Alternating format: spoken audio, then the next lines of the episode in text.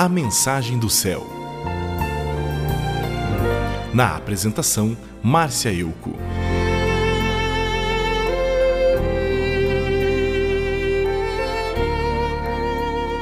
No Evangelho de Mateus, lemos que Jesus disse que o mandamento mais importante é amar a Deus com todo o coração, toda a alma e toda a mente. E que o segundo mandamento mais importante é amar os outros como nós amamos a nós mesmos.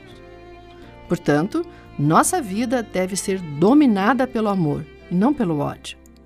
O amor é capaz de mover montanhas, mas o ódio só leva à morte. Deus é amor e quem é filho de Deus deve amar as outras pessoas. Podemos fazer várias coisas para tentar provar a Deus nosso amor por Ele, como jejuar, orar, cantar, dançar, chorar e repetir diariamente que amamos a Ele. Porém, Deus determinou que o nosso amor só será considerado verdadeiro se nós obedecermos a Ele. E Ele nos mandou amar as pessoas.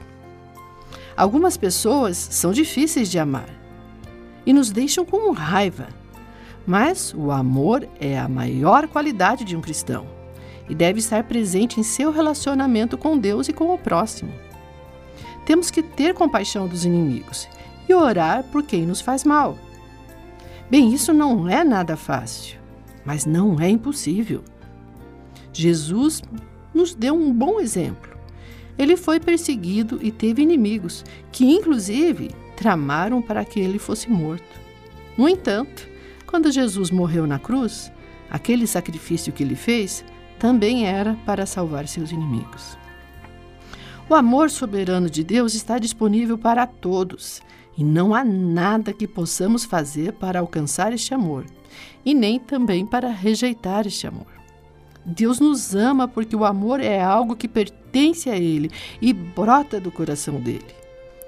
Então, quando amamos alguém e desejamos a esta pessoa tudo de bom, estamos praticando este amor de Deus.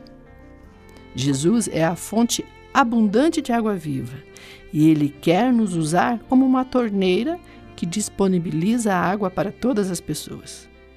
Deixe o amor de Deus fluir em você e através de você. Carregar ódio e mágoas é muito cansativo. O ódio rouba um pouco de nossa alegria todos os dias até o ponto de nos tornarmos uma pessoa seca. Liberte-se disso.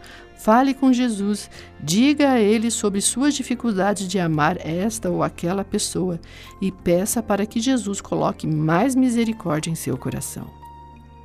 Quando Jesus nos ensinou a orar, uma das coisas que ele disse foi para pedirmos ao Pai Celestial que nos perdoasse na mesma medida que perdoamos. Bem, Desta forma, se você não perdoa, também não será perdoado.